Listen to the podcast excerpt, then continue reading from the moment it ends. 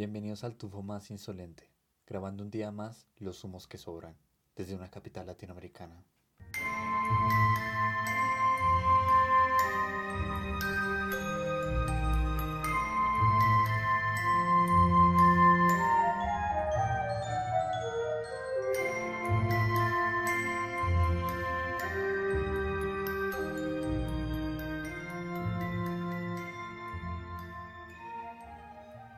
Ustedes, Arcana. Buena luna. Y como siempre, por tercera vez, y no jamás última vez, Matai. ¿Cómo estás, Arcana? ¿Cómo te trata la vida?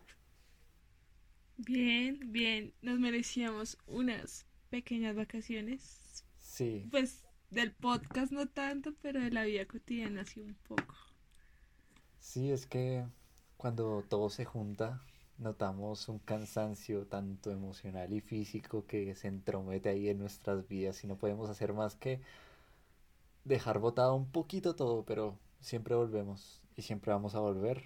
Creo que este espacio tiene una vida tan larga como la propia nuestra, o al menos eso creemos, Eso esperamos.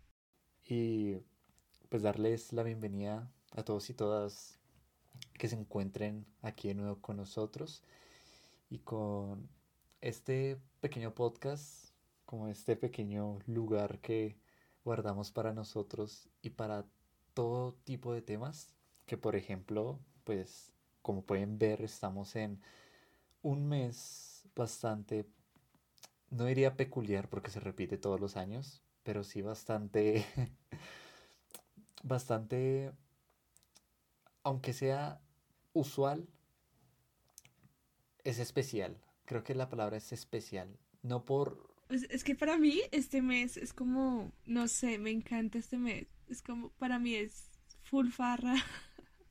Es, es más loco, más divertido. La luna está más potente, la energía es más fuerte, la noche es más larga. Para mí este mes es mágico. O sea, eh, incluso estando en, entre comillas gigantescas en una cuarentena, ha sido muy divertido por el momento. Yo quisiera compartir la opinión de Arcana, sin embargo, para mí este mes es como cualquier otro, sinceramente.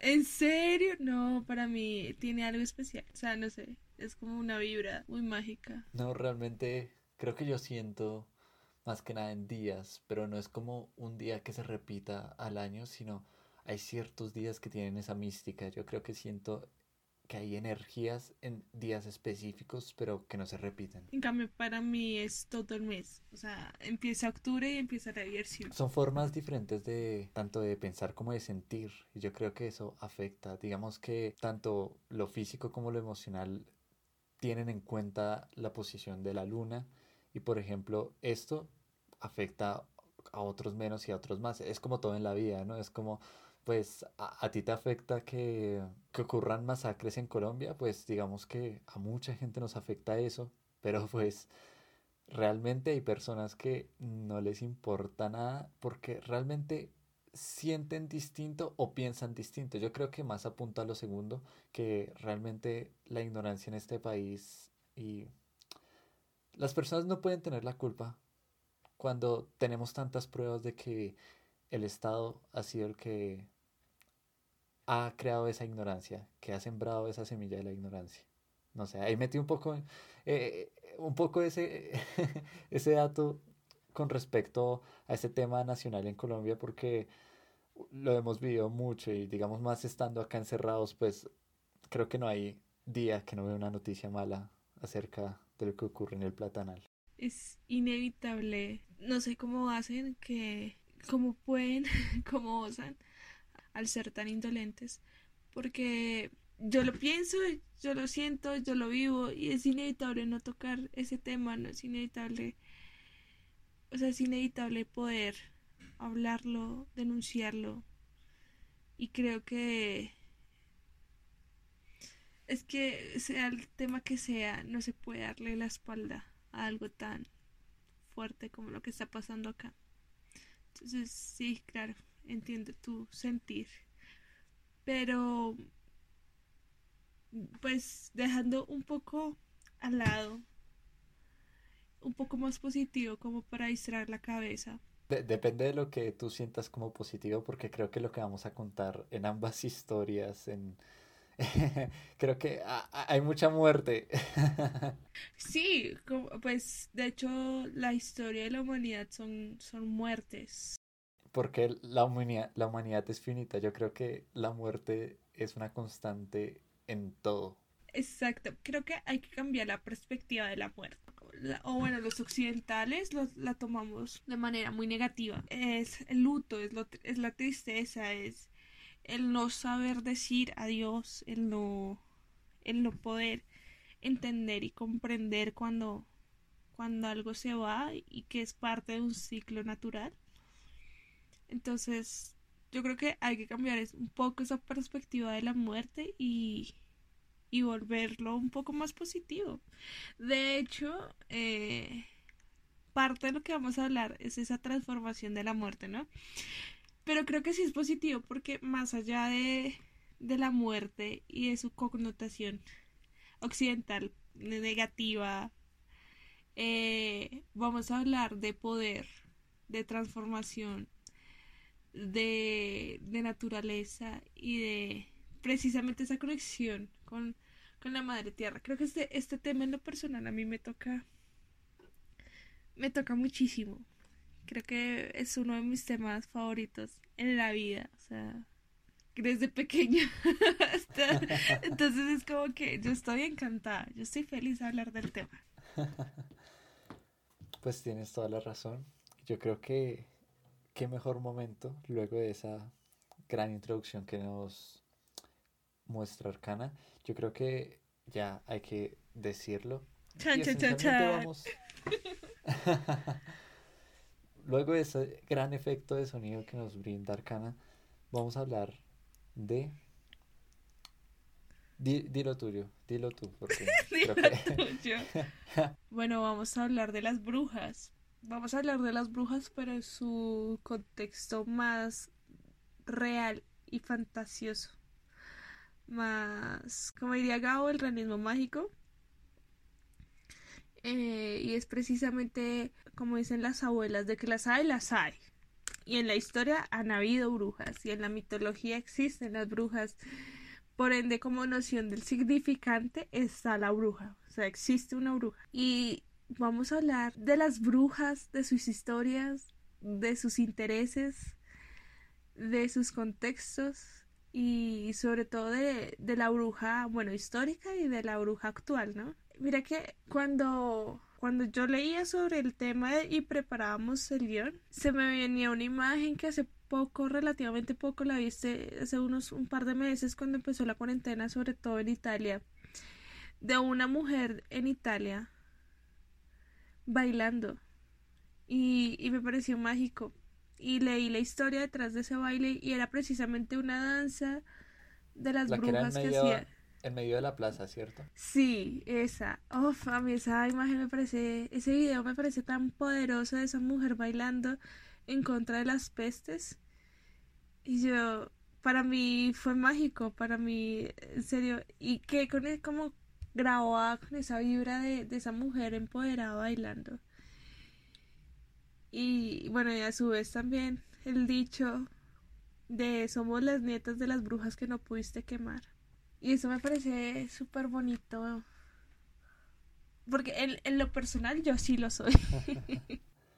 De hecho, yo, yo tengo una pequeña anécdota con respecto a eso y es que en una marcha feminista había una chica que sostenía una pancarta que decía, si fuera la Edad Media, yo sería una bruja. yo creo que instantáneamente pensé, si fuera la Edad Media, yo me enamoraría de una bruja seguramente. Creo que yo, yo sería, uff, completamente una bruja. yo, sin duda. Yo sería sacerdote, porque casi, casi todos los escritores quedaban de sacerdotes. Sí, sí, tienes... No, yo sí sería una bruja. Y creo que con lo despistada que soy ya me hubieran quemado hace rato. Entonces no sé. Como todos los oyentes habrán escuchado perfectamente que Arcana es alguien supremamente cercana, arcana, cercana, a, todo este tipo de conocimientos con respecto a las brujas, tanto, es decir, literalmente todo lo que significan, desde el valor histórico hasta el valor intelectual. Yo creo que hay mucho que sacar por ahí. Y pues, digamos, yo no soy una persona tan avida a este conocimiento. Creo que yo, yo conozco, de hecho, creo que yo conozco de la historia de las brujas por encima y aún así puedo decir que con esta con la ignorancia que hay en el mundo sé más, mucho más que, que el promedio, que de hecho es, y creo que nadie se sorprenderá al escucharme, y es, bueno, las brujas no eran brujas, ¿ok? Eran mujeres inteligentes, lo clásico, cuando en, en la edad medieval las quemaban Digamos que eso es lo básico, eso es lo que yo sé. Luego están el tipo de brujas que aún persisten hoy día. Digamos que tú me vas a corregir en ese aspecto, pero cuando yo pienso en una bruja actualmente, pienso en dos cosas específicamente. Para reivindicar el nombre de bruja, para mí, cualquier mujer inteligente es bruja. Digamos que eso más es un aspecto eh, personal que yo digo, hmm, bruja, te digo inteligente, te estoy diciendo que eres una persona bastante creativa, inteligente, etc.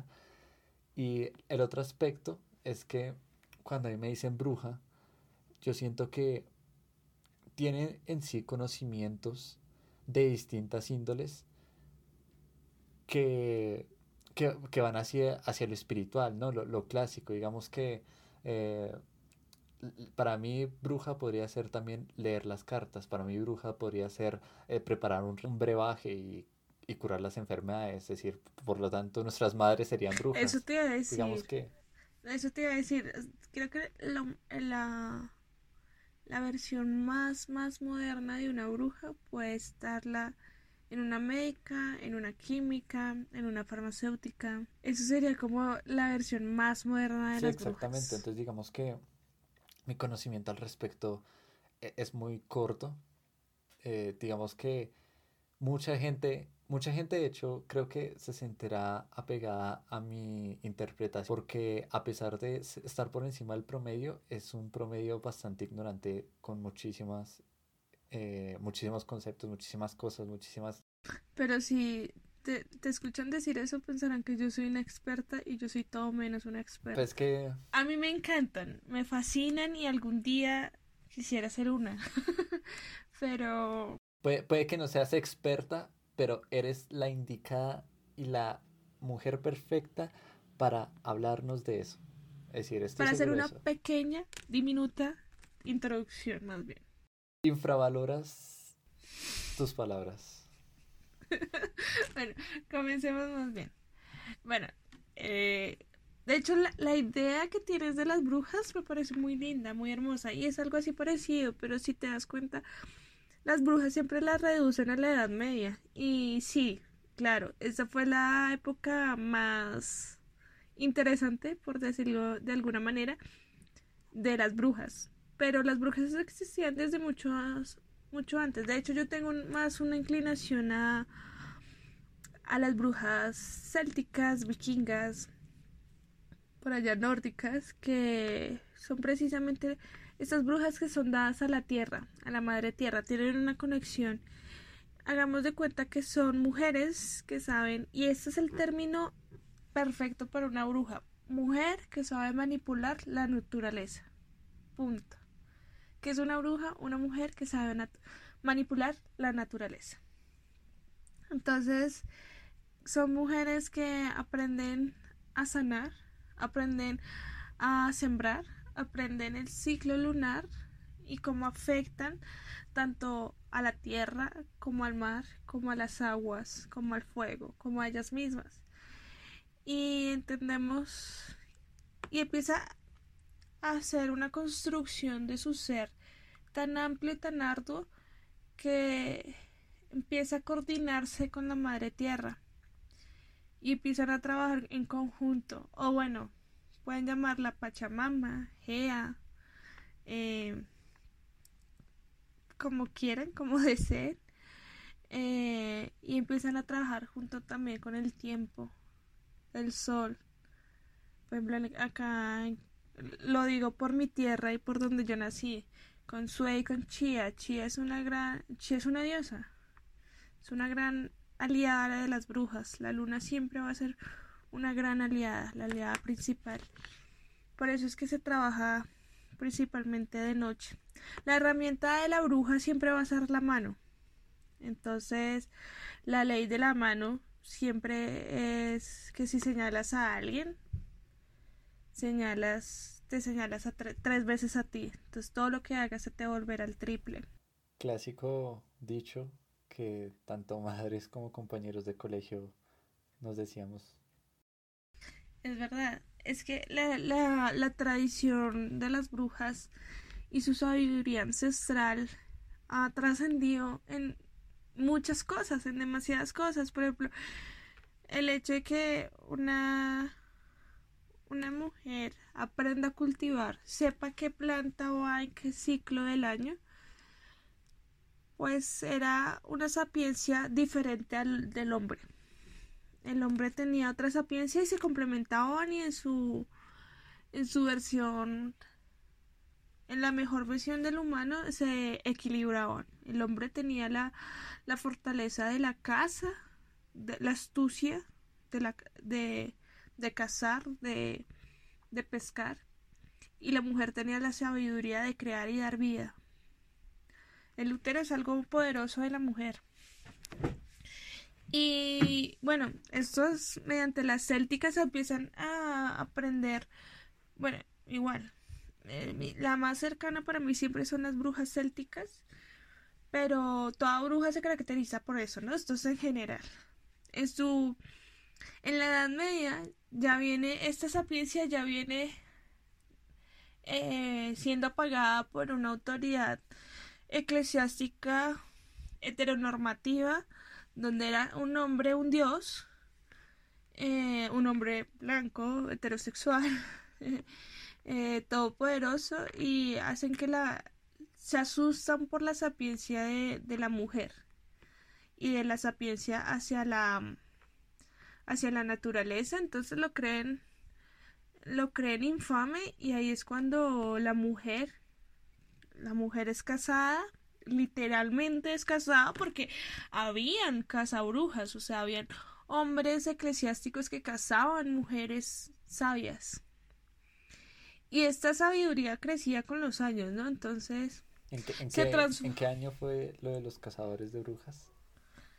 Inquisición completa. La Inquisición. Siglo, ¿qué? ¿Cinco? ¿Trece? No me acuerdo. Eh, uno pensar que eso fue hace tantos años y hace apenas... Aún. Eh, dos siglos aún cazaban indígenas al sur de Argentina de hecho, por eso Argentina es como Estados Unidos, un país prácticamente sin raza indígena.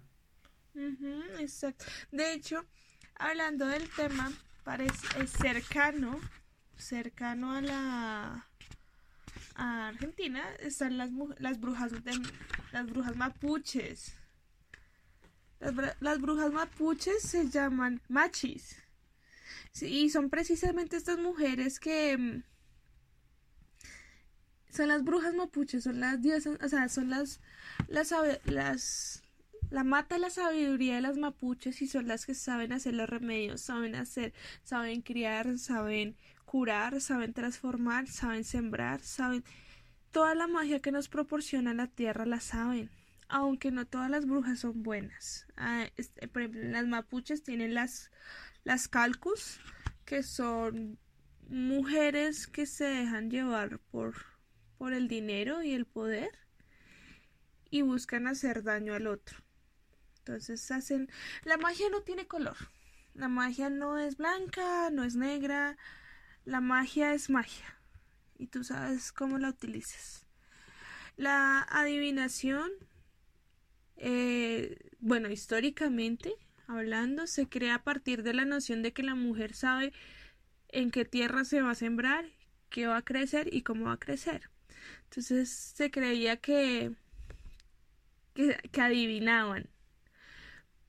pero no, realmente lo que lo que eran muy buenas y también pues conocían los tipos de hojas, sabían cuáles eran venenosas, cuál no y pues a partir de esto se les creyó el poder de, de crear en la, en adivinación, místicamente es un poder que se le tiene a la bruja, el, el, predecir el futuro, de hecho acá vienen las runas, la, eh, las runas es un abecedario nórdico que algún día tendré yo también en mi poder.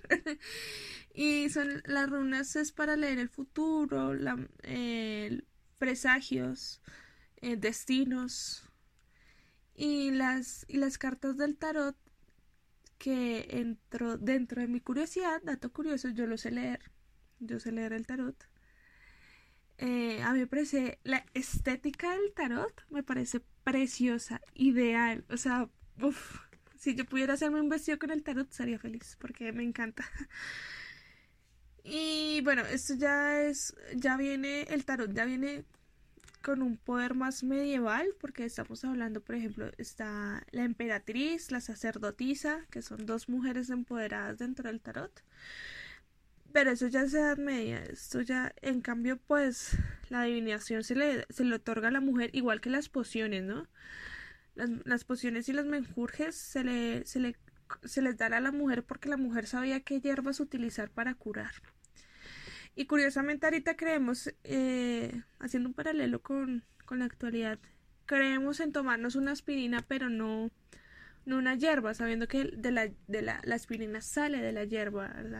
las, las, los químicos que sacan son, son químicos potenciados de la naturaleza. Entonces, gente que no cree en una aromática, pero que, o en un té, pero cree en una pasta, pues, bueno. Es como en fin, la, la, hipotenusa.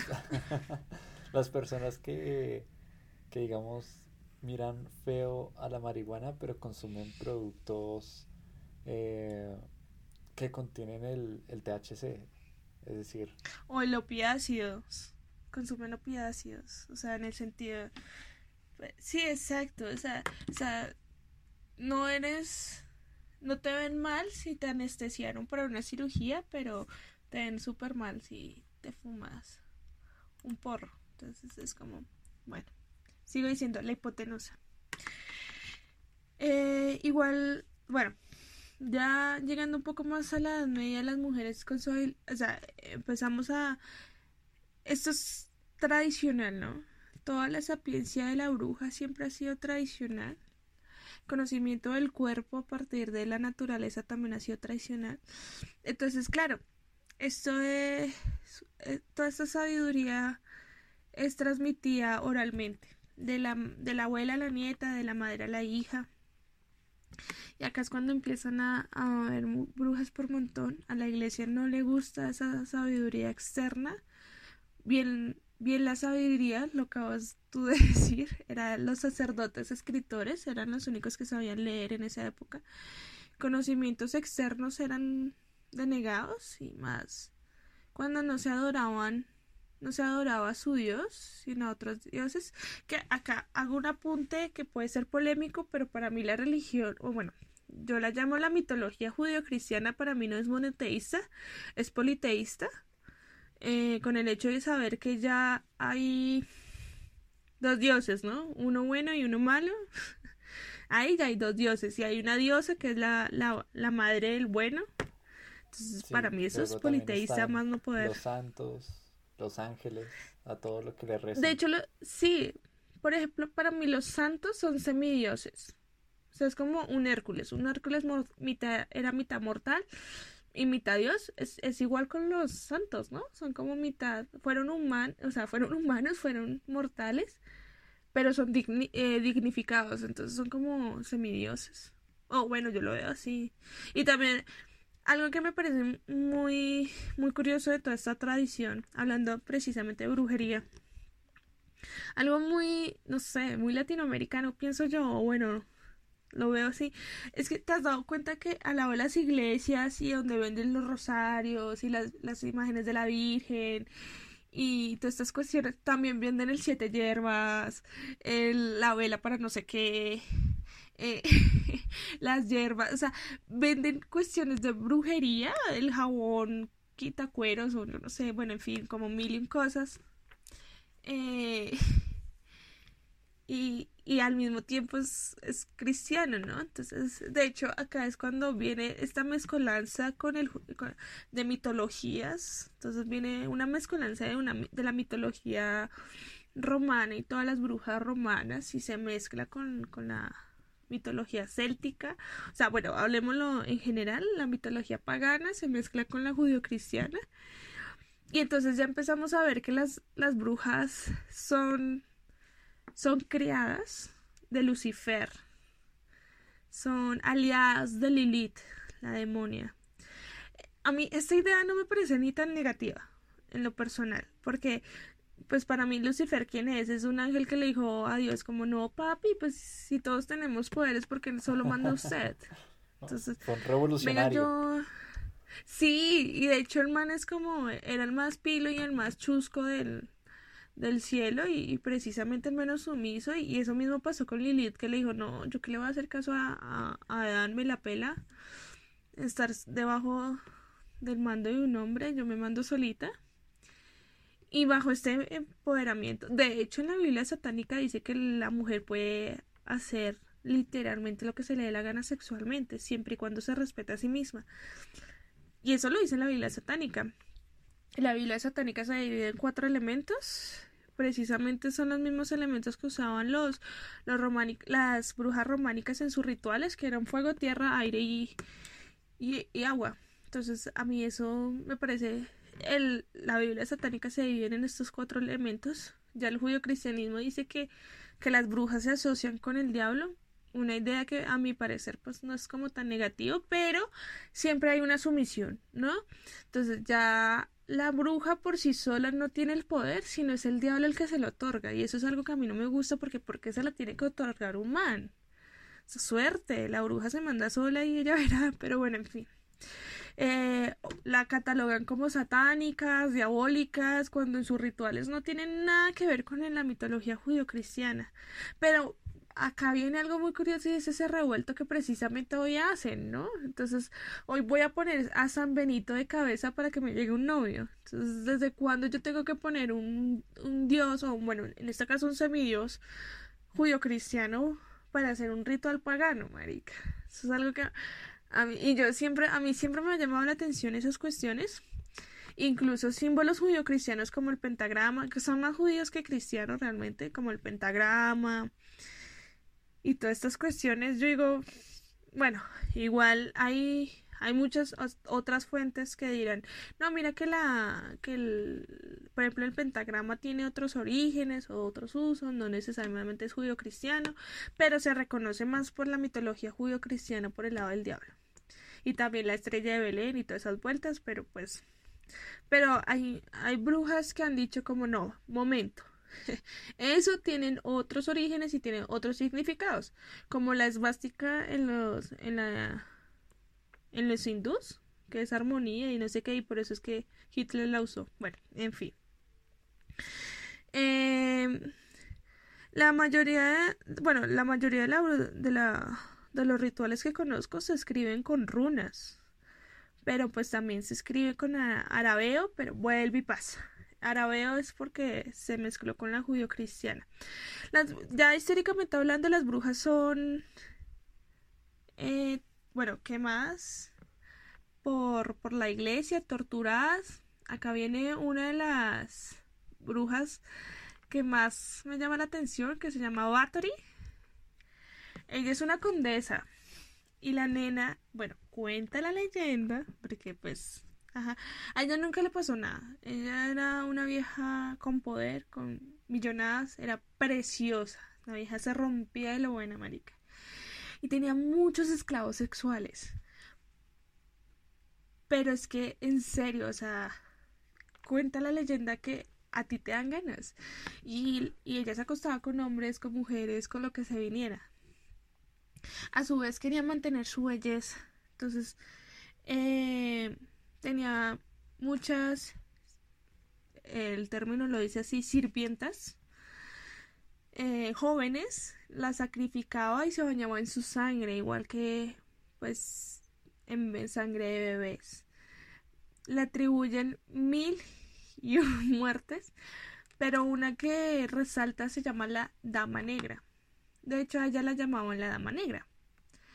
La Dama Negra es una cajuela que cabe el cuerpo de una persona y tiene muchas púas y la puerta se cierra. Creo que en muchas películas las hemos visto. Esa es la dama negra y es como la que más usaba ella porque era precisa la que literalmente exprimía al ser humano y le sacaba su sangrecita y pues ella decía como, uy, me voy a bañar. Y así mantenía su juventud. Bathory fue una de las grandes asesinas y nunca fue condenada por la Inquisición. Y decían que tenía ritual con el diablo. Y vuelvo y pasa, digo, pero ¿por qué es que meten la, tradición judío-cristiana? Pero bueno, suponiendo que sí, pues en la, en la buena.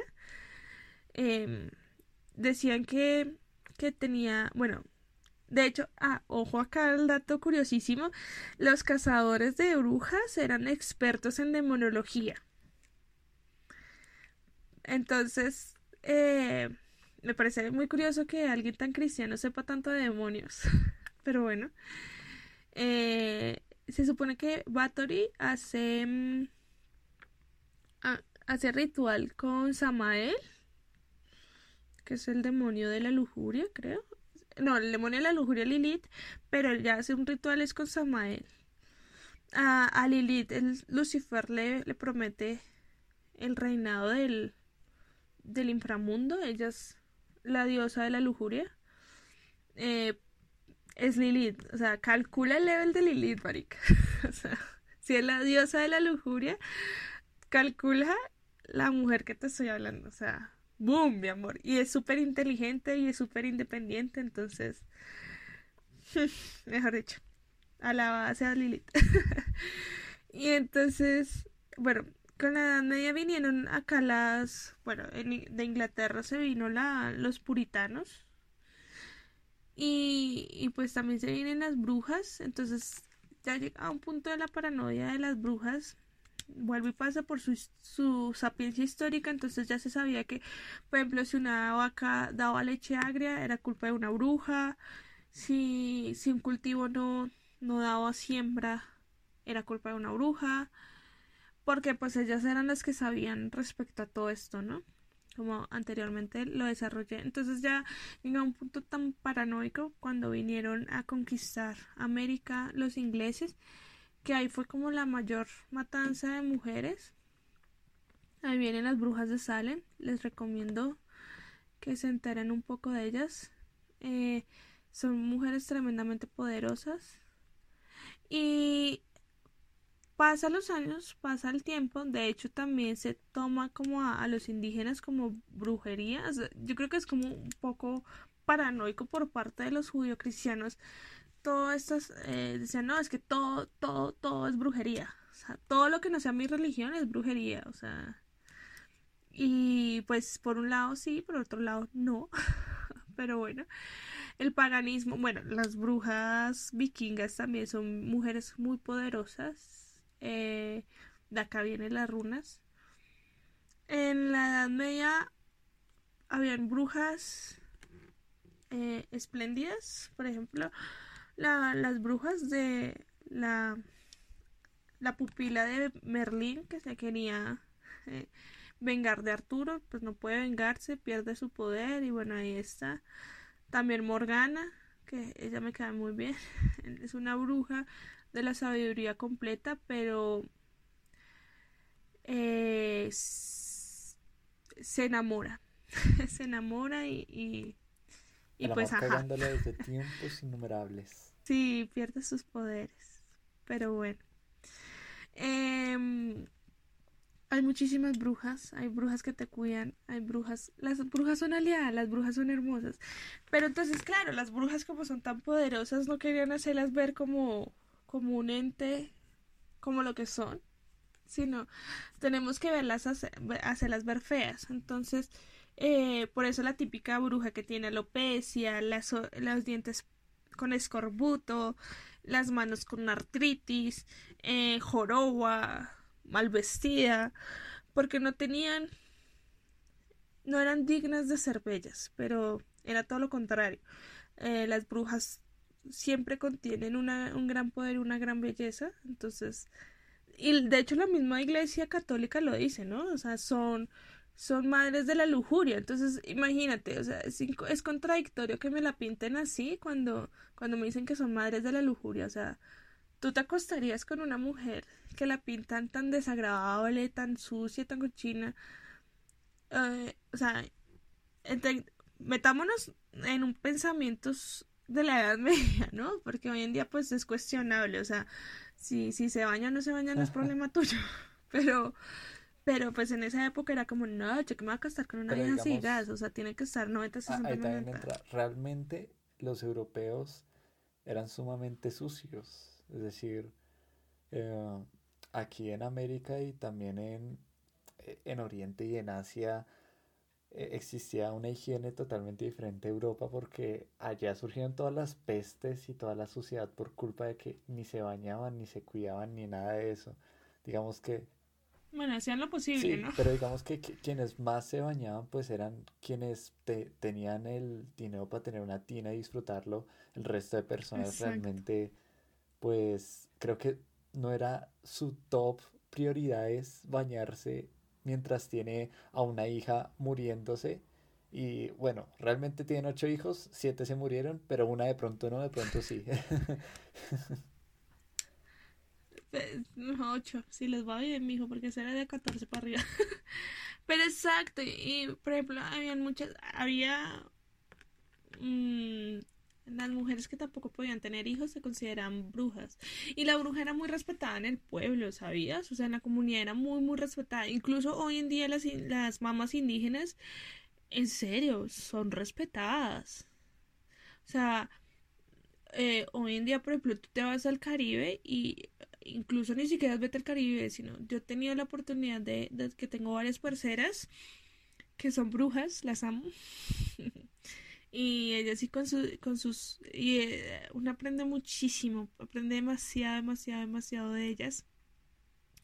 Y bueno, varias de mis amigas ya tienen hijos y han buscado partos de mujeres para mujeres. Entonces, buscan parteras de las cuales busca, eh, saben cuáles son las hierbas, saben cuáles son los aumerios, saben cómo es todo este ritual de, de dar vida. Y son respetadas, o sea, es que tú no vas, en la comunidad es respetada las parteras, o sea, y las mamás, y cuando te vas y, y estás enferma, y buscas este alivio, buscas esa sabiduría, incluso con las abuelas. Cuando mi abuela estaba viva, yo la buscaba para que me curara y hoy en día, o sea, mi madre también la buscaba, ahora hoy en día busco a mi madre y, y buscamos es la planta. De hecho, tengo la oportunidad y el placer de que tengo una pequeña mujer con años de sabiduría que siembra junto a mi casa y allá le compró las hierbas y ella tiene una gran sabiduría y, y es eso, es precisamente esa sabiduría que transmiten las brujas, sabiduría que, que muy pocas personas han podido apreciarla, porque se han dejado llevar por, por lo que yo estaba ahorita criticando, que era precisamente este estigma tan hipócrita de la mujer, que te la pintan horrible, pero te la pintan como que lujuriosa, como que da pecado, como hombre, o sea, igual que el demonio, el demonio te lo pintan horrible con una estética asquerosa, pero papi es Lucifer, o sea, Lucifer nunca va a ser feo, o sea, Lucifer era el ángel más hermoso del cielo y que me lo vengan a pintar horrible, o sea, no me le como ese cuento a los judio-cristianos, perdóname, pero discúlpame, pero no. y eso mismo pasa con las brujas, las pintaban con alopecia, con escorbuto, con artritis. ¿Cómo vas a pintar a una mujer que es precisamente da sanidad, da amor, da sabiduría con enfermedades? O sea, y era esta malicia de la iglesia y la manipulación la que hace ese estigma de la bruja que se ha reproducido miles de veces.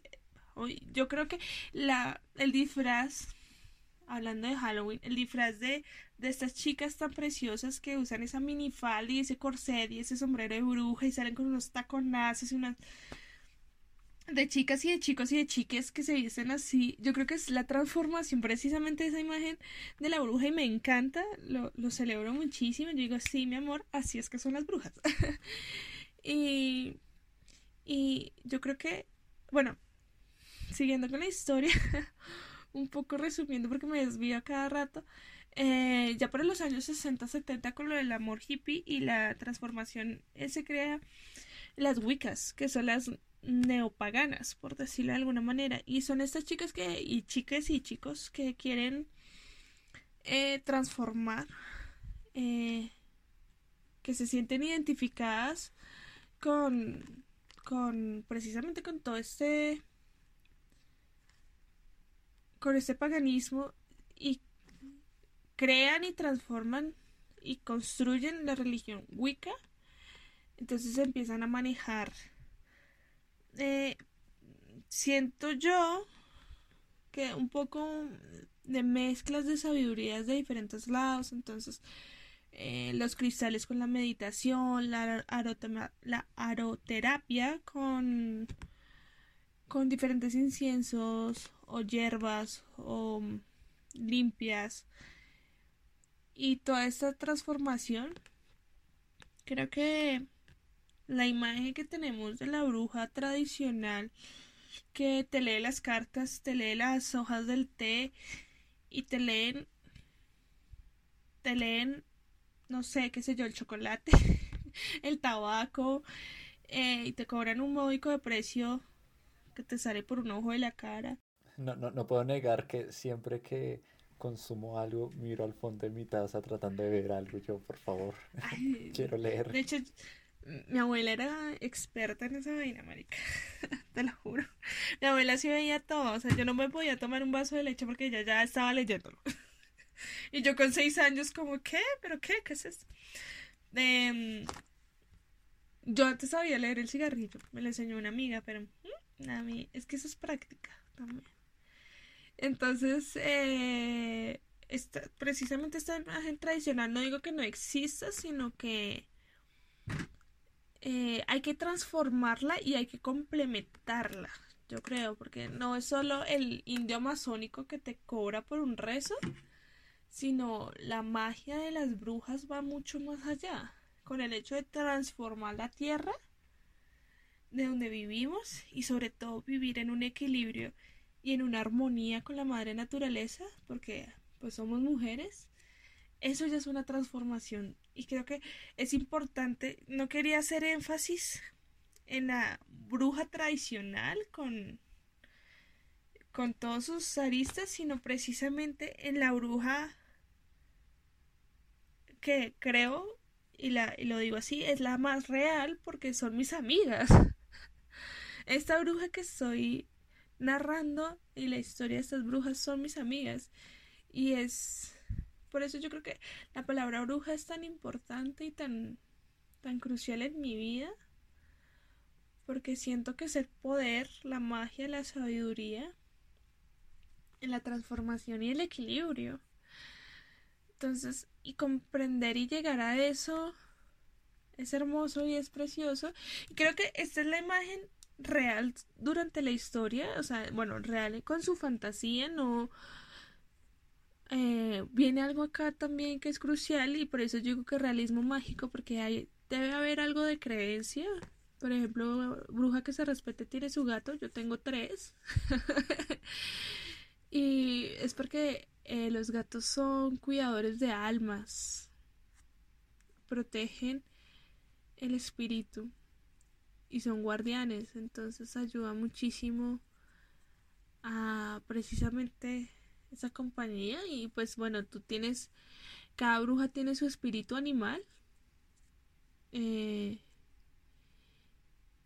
eh, pues en mi caso, no sé, nos dicen que es, es un gato. Me decepciona un poco, quería que fuera que fuera un dragón.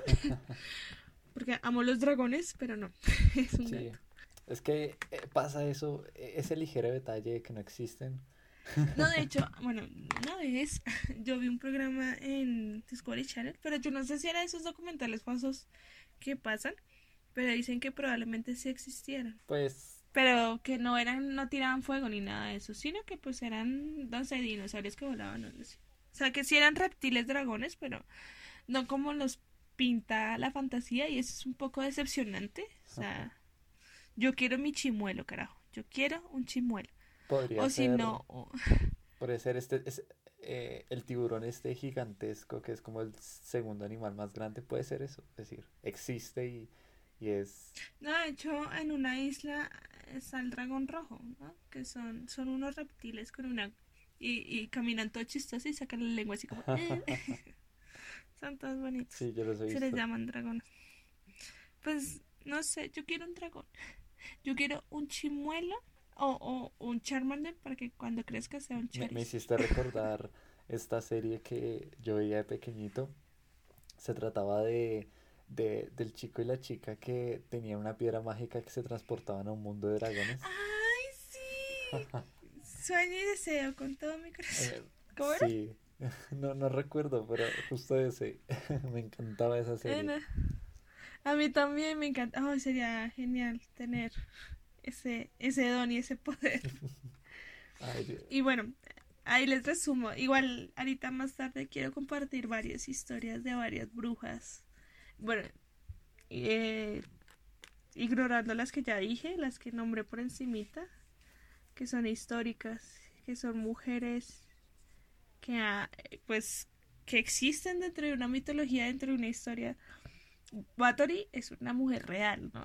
Las brujas de Salem fueron mujeres reales y, y así. Hay algunas que sí son prácticamente mitología, pero bueno, ¿qué tan mitología es Merlín? O sea, yo sé que Merlín y Arturo existieron, pero que no son como los pintan el mito, pero, pero bueno, prefiero tener esta imagen de Merlín.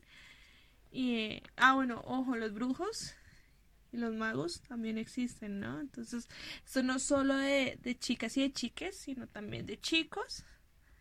Eh, al mundo del paganismo también. Hay muchos chicos que son wicas, entonces... Sí, aparte que... no no es solo como de la, la energía, como todo en la vida es un equilibrio, entonces la energía masculina, eh, bueno, aunque todo ser humano tiene energía masculina y femenina dentro de sí, eh, sino que pues bueno, los chicos también son súper bienvenidos. Europa, pero también existe el resto del mundo, así que había más paganismo en el mundo que catolicismo, así que... Ajá, exacto. De hecho, bueno, dato curioso, los chamanes son brujos. y los chamanes son muy sabios. Y también, y los taitas son muy respetados en la comunidad. Entonces, hay, no hay que invisibilizarlos. Creo que también son importantes y cruciales dentro de todo. Entonces, nada. ¿Qué opiniones y comentarios de lo que quieras? Pues, ¿Qué te pareció? O sea, me enredé mucho, no conté casi nada, pero... No, me, me parece totalmente interesante y creo que todos y todas los oyentes que nos estuvieron escuchando les habrá parecido magnífico. Puede que, aunque hayan historias que se entrelazan y hubiera parecido algo desordenado, también porque yo, yo decía, yo comentaba ahí algo y, y por mi culpa te ibas por otros lados, pero totalmente, como se dice, aprendí mucho, aprendí totalmente de este mundo de las brujas y yo creo que, es decir, estaba emocionado con grabar este podcast porque sabía que iba a encontrar bastante conocimiento al respecto gracias a ti. Me parece realmente bello que nos compartas este concepto de bruja y bruja actual, ¿sí? Porque realmente cualquier persona, aunque, aunque sea la persona más facha más asquerosa de este mundo tiene cerca a una bruja.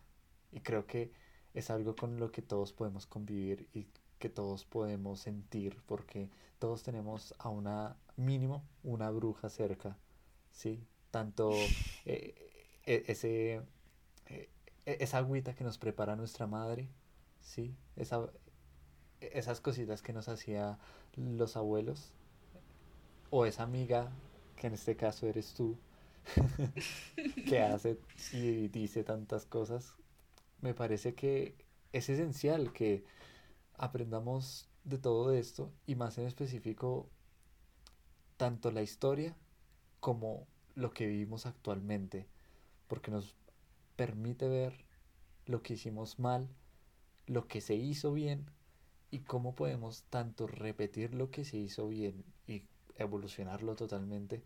Por ejemplo, todo este uso de brebajes, de la naturaleza, es convertirla otra vez en algo bueno. Digamos que la ciencia realmente hace un poco eso, ¿no? Digamos que mucho, mucho de la ciencia es ver cómo es la ciencia, ver qué pasa que si hago esto con, con, con la naturaleza, ¿sí? Es decir, realmente es cambiar la naturaleza o ver la naturaleza, es observar, experimentar. Yo creo que la, la expresión moderna de una bruja puede ser una mujer química o farmacéutica o médica, porque precisamente son estas mujeres ancestrales con sabiduría, en conocimientos para buscar esa sanación, para por ejemplo una química está muy interesada en cómo esa manipulación de la naturaleza y cómo reacciona y cómo funciona, una bióloga igual. Creo que las mujeres que se van por las ciencias exactas son son brujas, son brujas, son bueno. Eh, en mi caso pues yo me fui por el lado de la literatura. Pero bueno, alguien tiene que contar la historia de estas brujas de manera que yo también pueda ayudar ahí. Y creo que este cooperativismo, bueno, y lo que tú dices de, de, la, de que todos tenemos una bruja alrededor, yo creo que sí, y eso es lo mágico. Porque la, las brujas somos, es real. Igual, por ejemplo, en mi caso hay muchos rituales que son, son reales, o sea, por ejemplo, hay gente que dice como, bueno, ¿y tú por qué crees que te, teniendo un collar en el cuello repeles energía? Porque somos energía.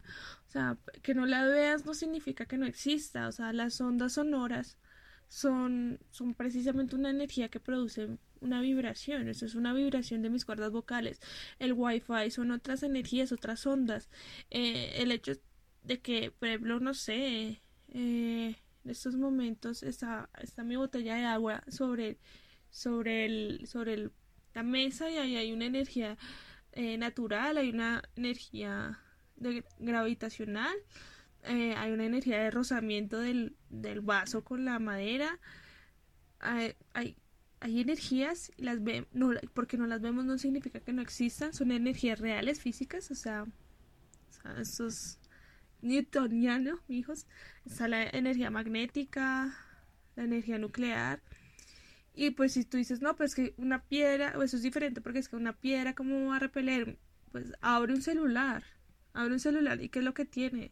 Piedras, minerales, porque pues son conectores de energía o son repelentes de energía, porque eso es natural. Entonces, que alguien diga, no, pues que una no, es, es que es natural es natural.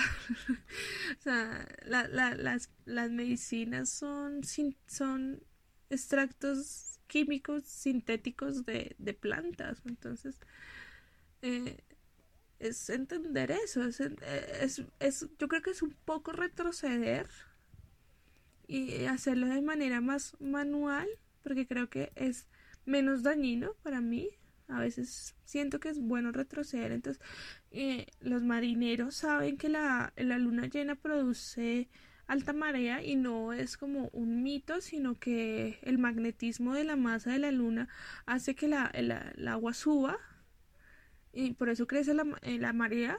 Ese, ese, eso mismo, nosotras también somos parte de la naturaleza. Las mujeres nos afecta la luna en el ciclo lunar, a los hombres el sol Ustedes son más un ciclo solar. Por eso Sue es hombre, Luna, Chi es mujer.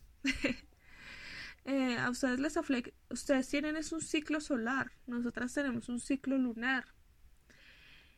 Porque es que no, no sé por qué el ser humano se ve tan alejado de la naturaleza cuando somos parte también de ella. Entonces, eh, que a las mujeres nos afecta. Nosotras somos cíclicas. Nosotras tenemos en nuestro vientre otoño, invierno y verano.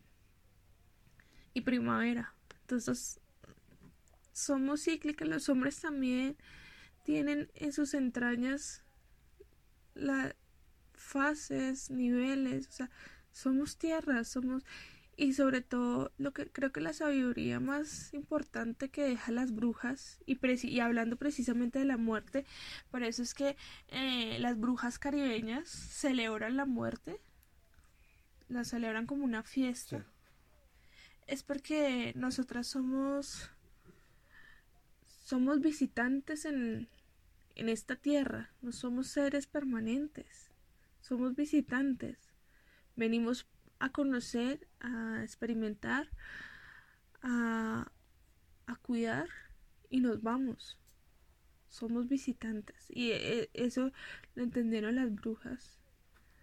Y eso es lo que querían transmitir. Y creo que es un mensaje muy importante porque ahí entendemos nos quitamos muchos ideales que tenemos, ahí yo ya meto la política y la economía, muchos ideales capitalistas de que esta tierra es mía, este lugar es mío, esto es mío, propiedad eh, privada y tales y toda esa basura.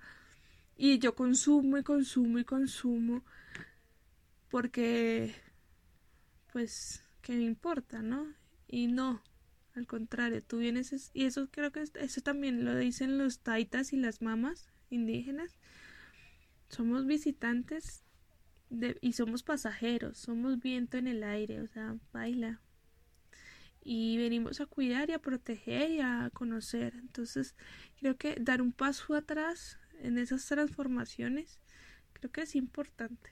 No sé, ¿qué ibas a decir? Perdón por interrumpir y hablar Me parece muy bello todo lo que compartes y creo que ningún oyente eh, estaría contrariado contigo.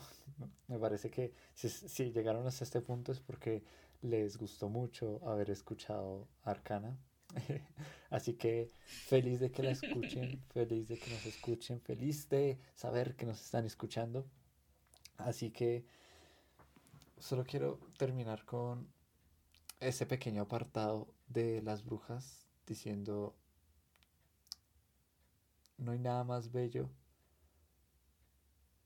que saber que una bruja siempre me va a poder cuidar y yo podré cuidarlas, no de manera, como se dice, dependiente, sino fraternal, ¿no? Yo creo que hay que entender también eso, que el cuidado siempre es fraternal, ¿no? Eh, menciono otra vez lo de las hierbas porque siempre va a eso, no va tengo que cuidar lo que poseo, no es, no es un sentimiento capitalista, sino es cuidar a lo que amo. Yo creo que es puro sentimiento. Y solo quería acabar con eso porque yo quería dar mi pedacito de torta, que no es muy grande, pero a la hora de planear este podcast se me ocurrió algo también de lo que no conocía prácticamente nada, que va pegado a esto que de hecho me acordaste mucho en toda tu charla que nos comunicaste Arcana y es eh, esta fusión de creencias realmente, mucho cuando dijiste lo de donde venden lo todo lo de las vírgenes que venden todo tipo de brujería. Y me acuerdo mucho a algo que estuve investigando que es muy actual. Se llama santería y vudú. Creo que cualquier persona que nos esté oyendo habrá escuchado al menos una vez estos dos, estos dos términos, aunque sea mayoritariamente, mayoritariamente, pues en todo lo de Hollywood o en cualquier situación que implique leer, sí, digamos que en la literatura también se menciona harto, todo es cuestión como de tratarlo de fantasía, pero real... Y es, para mí, santería es África, Cuba, Celia Cruz, entonces me unas ganas de farrear, marica, o sea, siento un o sea, un son cubano de fondo. Y así esas mujeres están... Ay, es que esas mujeres son muy ricas en todo sentido, en la sabiduría, en los pensares, en conocimientos, en sabrosura, o sea, son tan llenas de todo que yo, uf, ya me dio ganas de fregar con esas mujeres, de llevarles. Y es que habría que comenzar por qué es santería y qué es vudú.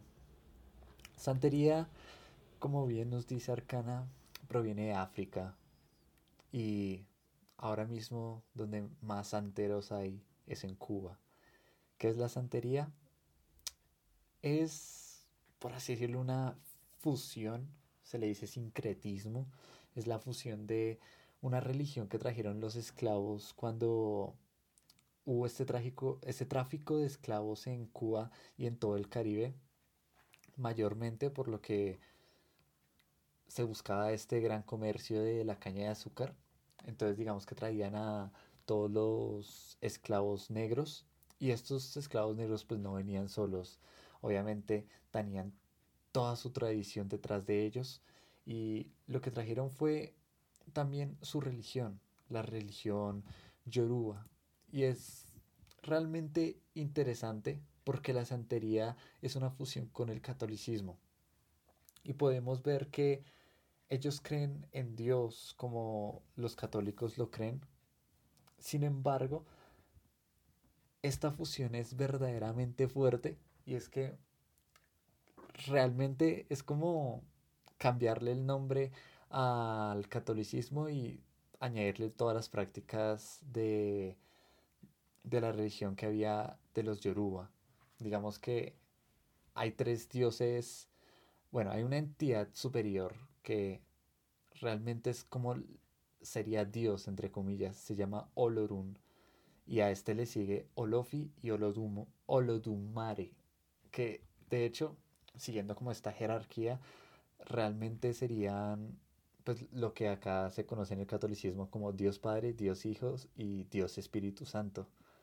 que de nuevo, como vemos, hay cierto politeísmo eh, convencionada arcana que yo siempre mantengo que el catolicismo realmente es politeísta, solamente que prefiere llamar a uno Dios y al otro no. Eh, como dice alguna canción, nos esforzamos en ponerle nombre a un mismo Dios y nos peleamos de paso. y este Dios tiene consigo algo que va muy muy de la mano con los santos y los ángeles que son los orishas. Y creo que pueden reconocer algo supremamente conocido en toda la cultura, eh, en Celia, en diferentes canciones, digamos, esta clásica de A Santa Bárbara, que dice que iba chango, que iba chango, que iba chango, señores. Clásica canción, realmente se llama A Santa Bárbara. Es una canción a, esta Virgen Santa Bárbara. Eh, bueno, no sé si es Virgen, a Santa Bárbara. Eh, pero es Chango, es decir, digamos, es realmente eh, este, este orilla de la creencia de Yoruba que le dicen de esta parte por el catolicismo, pero realmente era una cosa totalmente distinta. Y eso me hace apreciar que pudieron hacer lo que quisieran, pero realmente no pudieron matar a esa ancestralidad tan profunda que existía en África. si digamos que realmente em, ese pueblo negro, pueblo originario, porque todos provenimos de África, pero ese pueblo que se mantuvo en esa zona realmente fue muy fuerte porque para guardar para sí toda esa, todo ese conocimiento ancestral me parece algo que valoro mucho.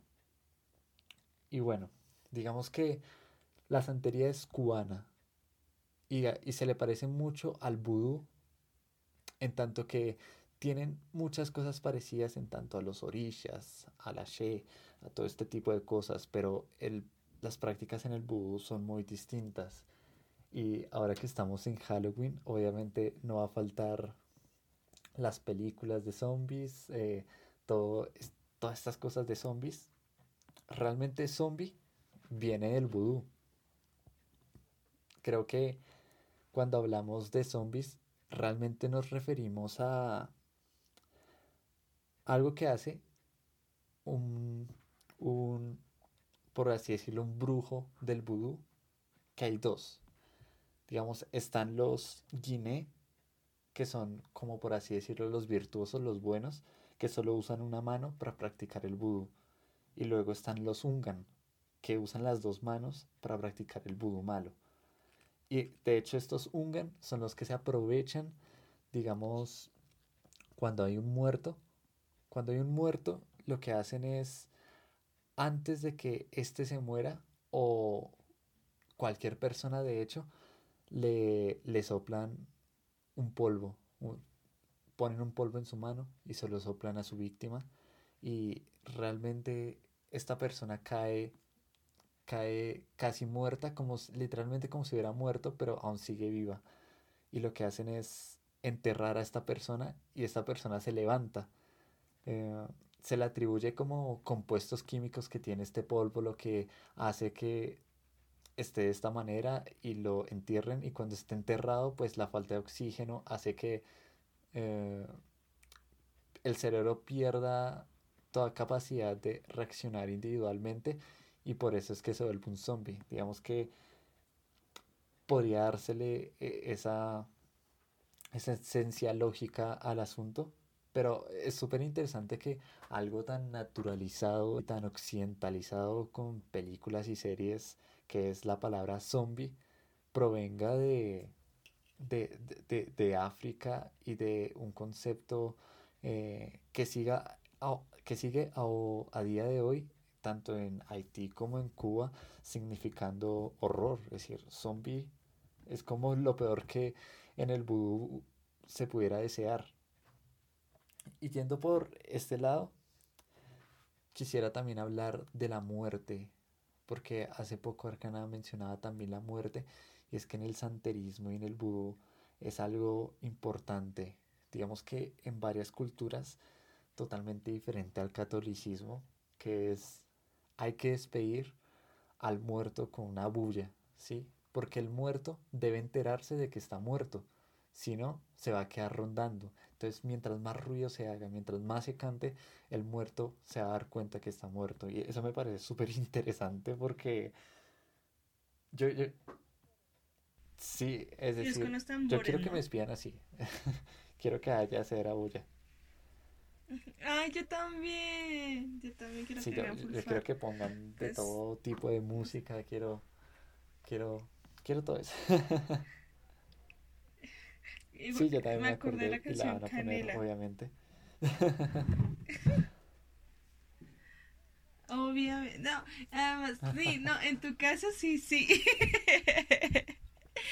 Bueno, igual, eso ya es por chiste interno. De hecho, bueno, es que no voy a dejar con la duda a la gente. Es decir, a mí me. ¿Por no, no, no, déjalas, déjalas con la duda. Igual le voy a cortar, si lo cuentas lo cortan la oiganla, es culpa de ella, tiene el poder porque es la que edita este podcast. En un próximo podcast se los voy a decir cuando yo tenga que editar. Es chiste interno. Pero por ahora se aguantan. Bueno. Eh, de hecho, también algo que cabe valorar de el vudú es que los espíritus, eh, digamos los orishas, son espíritus y se pueden invocar. Digamos que un, un santero o un brujo vudú puede invocar a un orisha. Y realmente hay videos, vi varios videos de cómo por medio de distintos, eh, distintos rituales, como por ejemplo estar en una tumba eh, con alcohol. De hecho el alcohol que se usa es el ron porque a partir de la caña de azúcar es que se hace el ron y pues el ron es algo tan caribeño. Sí, de hecho, eso te iba a decir ahorita como... Pero no sé qué tan legal es nombrar, pero yo te iba a decir eso, como me dan ganas de llevarles un buen ron a esta gente. Y uff, sería... Algún día tendré que hacerlo. De, de hecho, es, este ron se usa para calentar a los orillas. ¿Por qué? Porque eh, los espíritus suelen vivir en, en agua, en pozos, en ríos. Por lo tanto, siempre tienen mucho frío y para traerlos siempre se les da alcohol, eh, se quema madera, se queman hierbas como el fuego y el alcohol para para quemarlo y también para emborracharlo, porque luego de que se hace este tipo de ritual, el espíritu toma el control sobre el cuerpo y la mente de, del santero o del brujo vudú. Y de hecho en los videos se muestra como, como... Para las paganas célticas el fuego es transformación.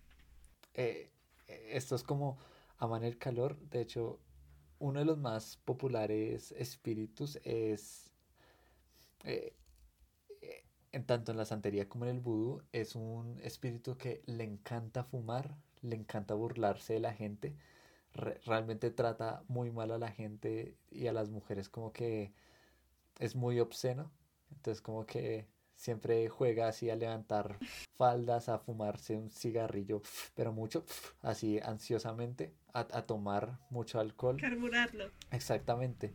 Y es así como muy juguetón. Y uno ve al brujo vudú hacer todas esas eh, actuaciones y, y uno podría decir, ah, eso es muy falso, seguramente miente.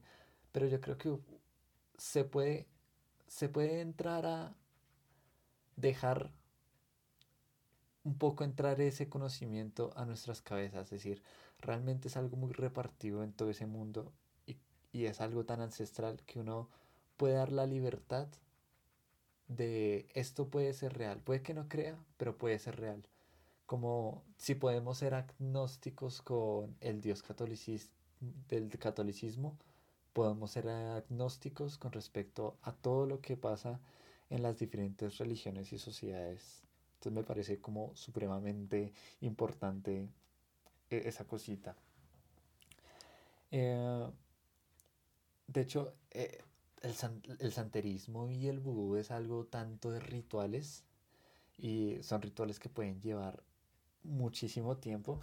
E-, eso me sorprendía, que era como, incluso entraba un poco la matemática, que para leer diferentes, tanto el futuro, como la suerte, lo que hacían era como e, en un tablón con arena y con como con tipos de dados o rocas, ya no me acuerdo bien porque lo estoy hace ratico, pero lo que hacen es cuando caían estas rocas, el, el que estaba leyendo movía las rocas y las cogía y dependiendo de las rayas que haya surgido en la arena, eh, esto se sumaba a todas las rayas que surgían como otras 40 veces que hacían esto mismo. Entonces era también una cosa matemática que metían ahí y realmente una complejidad sorprendente.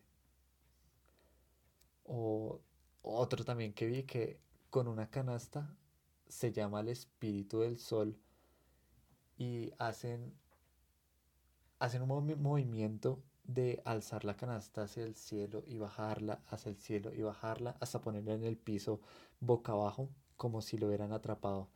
Es una cuestión de atrapar al espíritu del sol para que los ayude para todos los rituales. Mira que eh, estaba, estaba acordándome de que los rituales de despedida de los muertos de los nórdicos también era con fuego, el fuego y la muerte. Sí, es que eh, la, naturaleza está tanto explícita como implícita en todo. Mm. Parece importantísimo eso. E, eso me hace recordar a, lo que a lo que mencioné anteriormente, que son los Ungan.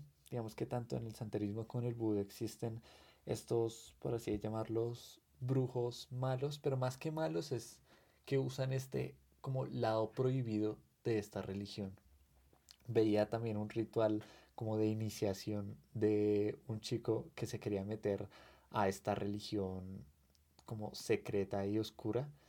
Y a él le ocultan el, ritual pero lo que hacen es como taparle los ojos eh, le escupen le pegan lo chuzan lo digamos con una navaja le, le escriben cosas en el cuerpo. Digamos que no lo hacen sangrar, pero sí le alcanzan a, rasguñar verdaderamente. Y es como toda una tortura. Y él no sabe que él va a eso porque este ritual es secreto. Entonces todos los que van saben que va a ser horrible, pero no saben con qué se van a topar. Todo eso me parece supremamente interesante.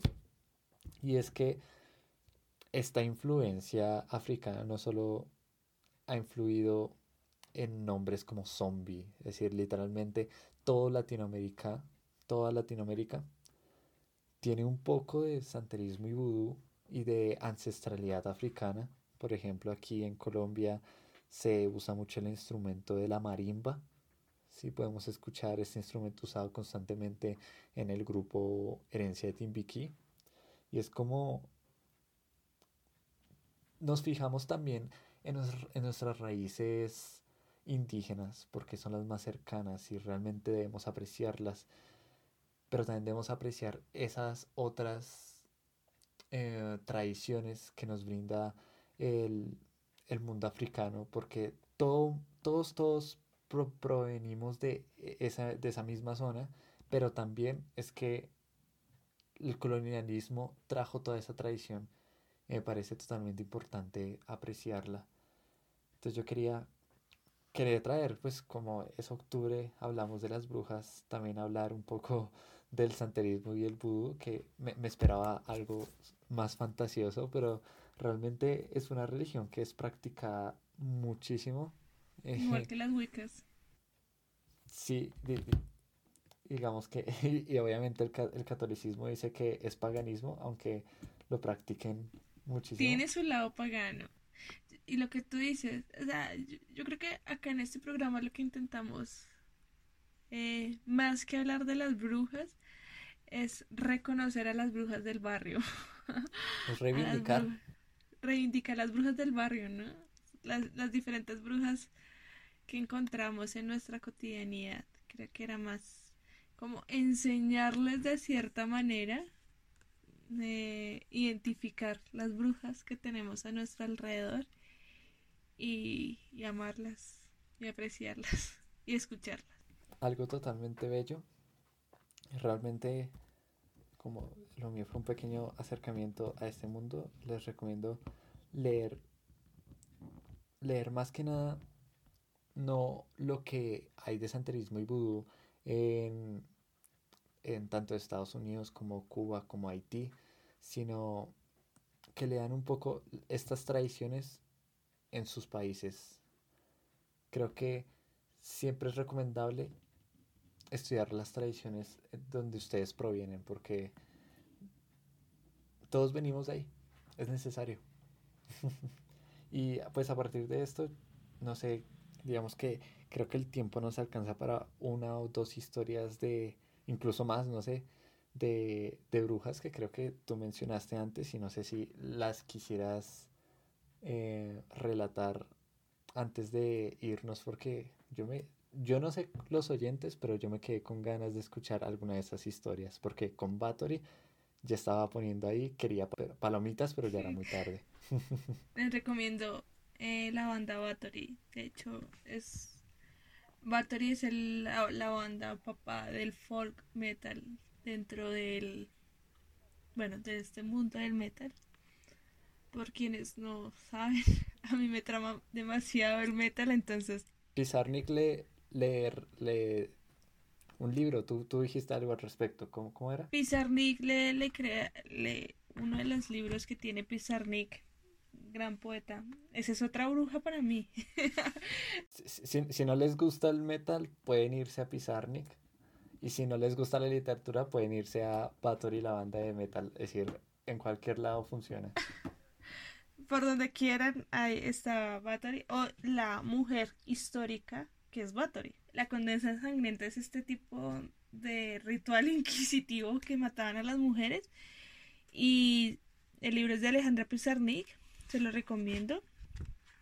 Es precioso, pues es de Alejandra Pizarnik, no hay que esperar menos. Y habla precisamente de la mujer Bathory. Y pues vamos a hablar de Medea, que es la hermosa hija de Etes Etes es el rey de la colonia y sobrina de Criese. Estamos hablando de la época de la antigua Grecia. Eh, bueno, Medea ayudó a Heracles a robar, pues bueno, le ayudó a Heracles a recobrar, perdón, su cordura después de la maldición que le arroja la diosa Hera.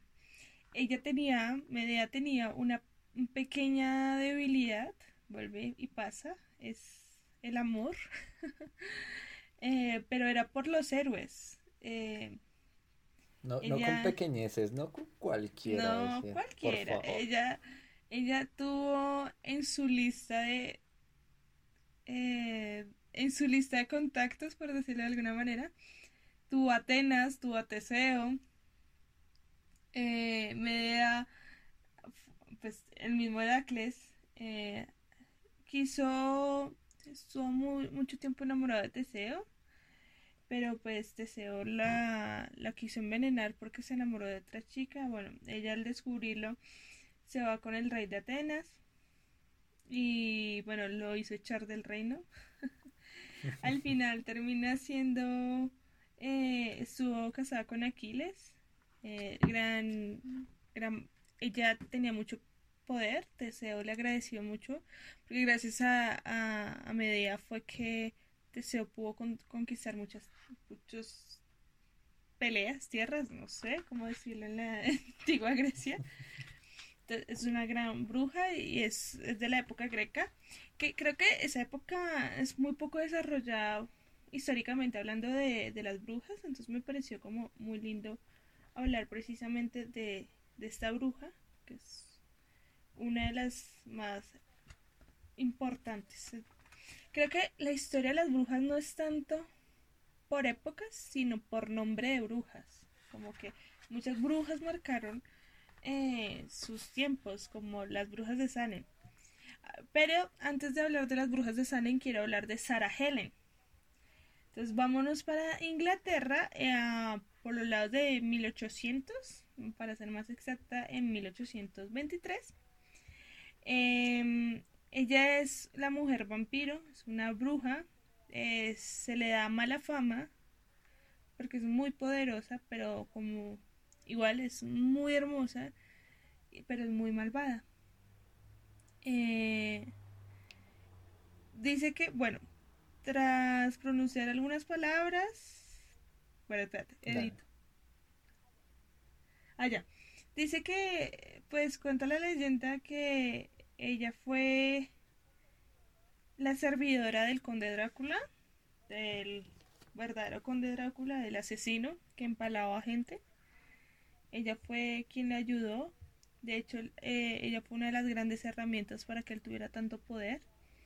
Ella envenenaba a, los vecinos chismosos y a sus enemigos. Siempre hay una mujer detrás de, de todo gran hombre y detrás de cada gran mujer está ella.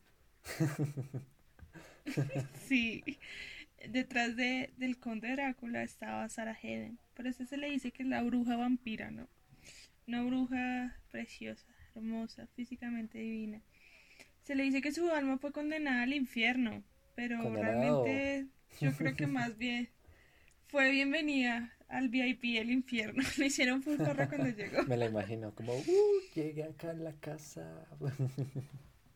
Exacto, o sea, creo que le tenían comidita calientito cuando llegó. Como mi hija se está demorando. Em, bueno, bueno, ella era la que maldecía, maldecía los cuerpos antes de ser ejecutados por, por el conde. Eh, dice que su ataúd está en Perú, imagínate, en el Pisco. Ella eh, aquí en Latinoamérica, curioso, ¿no? Esa miel, sí, es, es, es muy hermoso. Bueno, ahora hablemos de las brujas de Salem. Las brujas de Salem fue más para la época de 1692. Esa historia es tremendamente larga lo voy a reducir como que eh, pues en el poblado de Salem, en Massachusetts, eh, vivían unas jóvenes que eran pues muy traviesas, les gustaba como el terror, los trucos de magia. Sus padres pues eran, les daba buenas costumbres y eran tremendamente religiosos. Bueno, estas mujeres por su curiosidad las llevaron directamente a a ser brujas. Eh, su juicio fue en 1693. Estas, estas, estas mujeres decían que maldecían el trigo, la, leche, Eh, dato curioso es que tenían una cabrita, eso se me olvidó comentarles, la cabra, el a mí la cabra me encanta, yo quiero tener una cabra negra de mascota, pero no tengo terreno para que corra y sea libre. Eh, pero bueno, tenían una cabra de mascota. Mm, de acá viene la idea de que la cabra es maligna, es símbolo de Satán, pero curiosamente la cabra em, en muchas tradiciones paganas, incluso en religiones célticas sobre todo, la cabra es símbolo de prosperidad, ¿sabías? O sea, por ejemplo, en, para las religiones nórdicas, la cabra era la que protegía la tierra, eh, la cuidaba los cultivos y era símbolo de prosperidad. Una familia que tuviera cabras tenía leche, tenía cuidados, tenía tierra, o sea, se veía de prestigio. Entonces, por eso es que las brujas mantenían con, con cabras, porque pues era prestigio. Ahora bien, ah, durante lo de los juicios de Salem, eh, estas niñas tenían una mascota que era cabra y desde ahí pues se viene la concepción de que la cabra es el es Lucifer. Eh, pero no, es todo lo contrario. O sea, la cabra es prestigio. Era era alta alcurnia dentro de las brujas quien tuviera una cabra, ¿no? Porque tenía leche fresca. Era más por eso. Dato curioso. La, las, eh, bueno, igual ellas murieron tremendamente jóvenes, eran prácticamente adolescentes por su curiosidad y por, por, por esa sapiencia se les maldijo. Eh, su familia fue desterrada, murieron de hambre y ellas fueron, pues, la Inquisición y sus torturas, ¿no? Creo que eh, la historia es tremendamente larga, tiene muchísimos detalles. Deberíamos hacer un shot de solo las brujas de Salem. Sería precioso. Me encantaría oír ese shot. Eh, la historia. Bueno, también está eh, Moldayer, o Deer, como se pronuncie.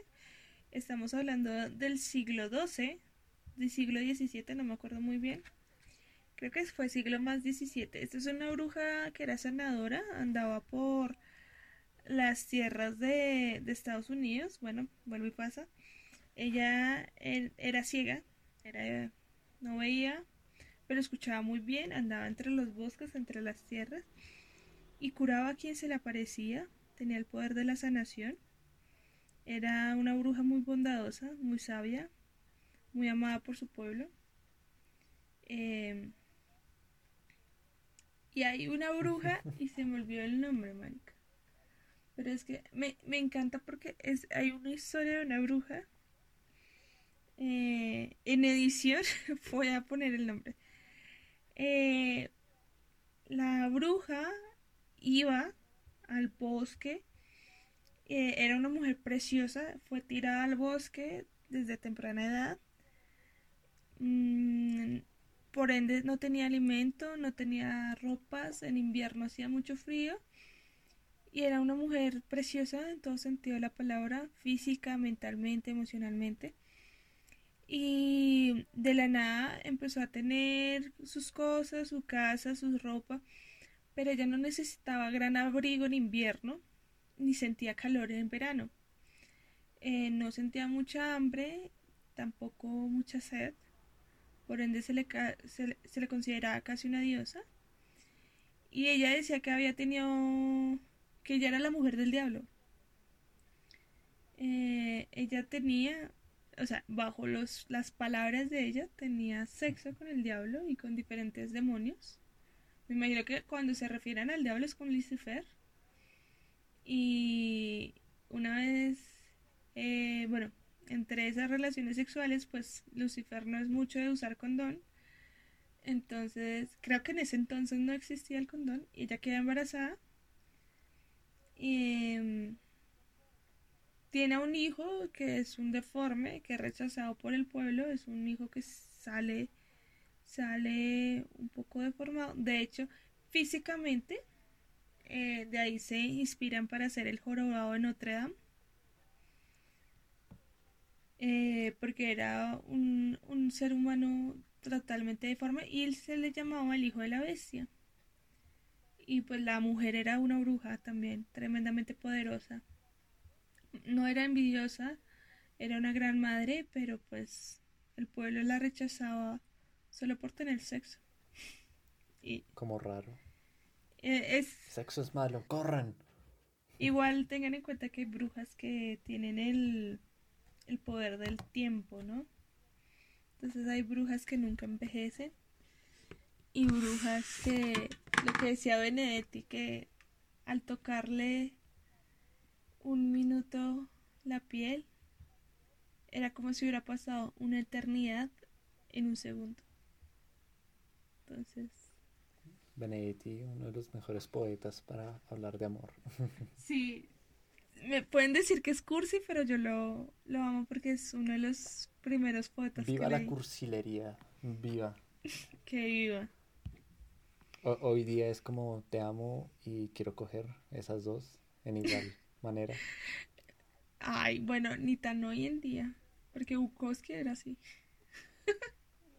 Ah, pero pues es, re- realmente Bukowski, a pesar de todo su realismo sucio, decía cosas muy bellas. Ay, yo con Bukowski tengo tantos sentimientos encontrados. Lo amo, pero lo odio. Uy, es horrible. Sí, Es uno de mis poetas favoritos, pero es, el- es uno de los que más rabia me saca. O sea, pero yo creo que esa es la magia de él, que me produce tantas cosas que pocos hombres pueden producirme en mí, entonces. Perfecto por el lado. magnífico Bueno. este programa que comenzamos hablando de brujería, hablamos de santerismo y vudú y terminamos hablando de Bukowski, De poesía. en de poesía en general, porque poesía eres tú, oyente. Ay, eres arte. A ver, cualquier persona que escuche este podcast, es decir, si llegó hasta aquí, eres arte, te lo advierto, eres arte. Er- eres- eres- si, si llegaste a sacar, eres la mejor persona que, que existe, te lo juro. Me, me- me acuerdo a The Midnight Gospel, que él, él también hace un programa y solo tiene un suscriptor. Y le dice como, yo hago todo este trabajo por ti, yo vivo para ti. Y, y para, para quien llegue aquí a este momento, yo vivo para ti. Eso me pareció tremendamente hermoso, porque es verdad, a él le afana, igual que a nosotras, nos afana es transmitir y ya. ¿Cierto? Qué bonito. Mm. Bueno, oyentes, gracias por todo. Realmente fue algo muy constructivo. Eh, estamos en el mes de octubre, significa el mes de Arcana, así que creo que nos compartió bastante de su pasión con respecto al tema. Eh, algo siempre hermoso de oír.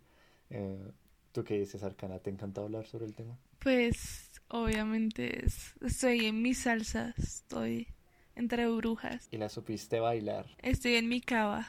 El, para quien no sepa, cava son estas No, no sé. La Caoba son los grupos de brujas eh, eh, donde se aprende, donde son como núcleos donde la magia es mucho más fuerte precisamente porque estamos acá acompañadas. Entonces estoy en mi cava. Y así damos por finalizada esta gran velada, porque ahora mismo, los que no saben, grabamos de noche. De madrugada ya. Eh, de- bueno, ya de madrugada, 1 y 23 AM.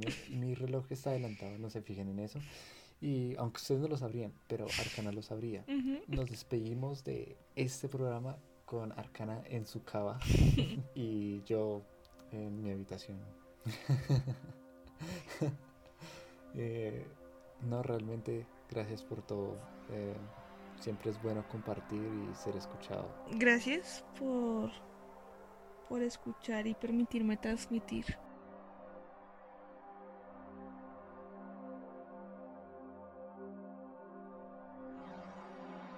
Y pues, sin más preámbulos, yo creo que el humo se ha disperso en la noche.